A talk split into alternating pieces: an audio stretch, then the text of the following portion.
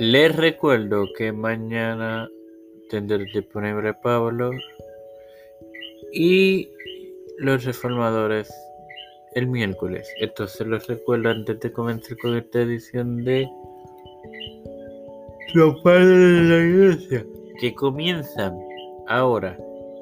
Este es quien te habla y te da la bienvenida a esta quinta edición de tu podcast, Los Padres de la Iglesia, en su tercera temporada de tu hermano Marmoso para continuar con la relación entre Ambrosio y Graciano.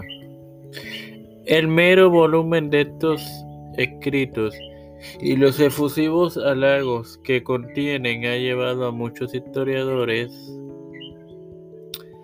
a concluir que Graciano estuvo dominado por el teólogo alemán y fue este dominio, ese dominio lo que produjo las acciones contra los paganos del emperador. En su libro Ambrose of Milan, Church and Carl in Christian Transformation of the Classical Heritage, Book 22, Neil B. McLean asegura que los halagos efusivos eran comunes en la correspondencia de todos con la corona. Añade que, los, que las acciones de Graciano fueron decididas por las limitaciones del sistema tanto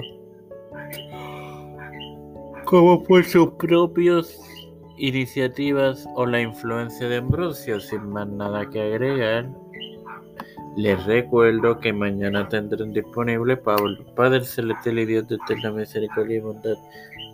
Estoy eternamente agradecido por el privilegio que me da de tener esta, tu plataforma Tiempo de Fe con Cristo, con la cual me educo para así educar a mis queridos hermanos. Me presento yo para presentar a mi madre, a Maribel Ortiz con Doña Neos, Stephanie Hernández Bay, Alex Acosta Arroyo, Alfredo García Garamendi, Yerili Vázquez, Fernando Colón, María Ayala, Linet Ortega, Linet Rodríguez, Yana Laini Rivera Serrano,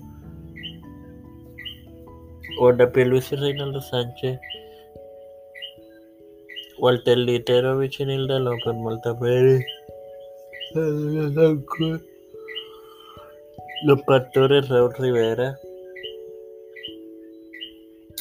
Luis Maldonado, Víctor Colón, Félix Rodríguez Smith, Pedro Pérez Urrutia, José Biden Jr., Cámara Harina, Kevin McCarthy, José Luis Mar Santiago, Rafael Hernández Montaña, Jennifer González Colón, todo líder de la y Gubernamental Mundial, las familias C, Cristian de Olivero, Edwin Figueroa Rivera, Edwin Trujillo, José Rona Plaza, Marisa Flores, Esperanza Aguilar.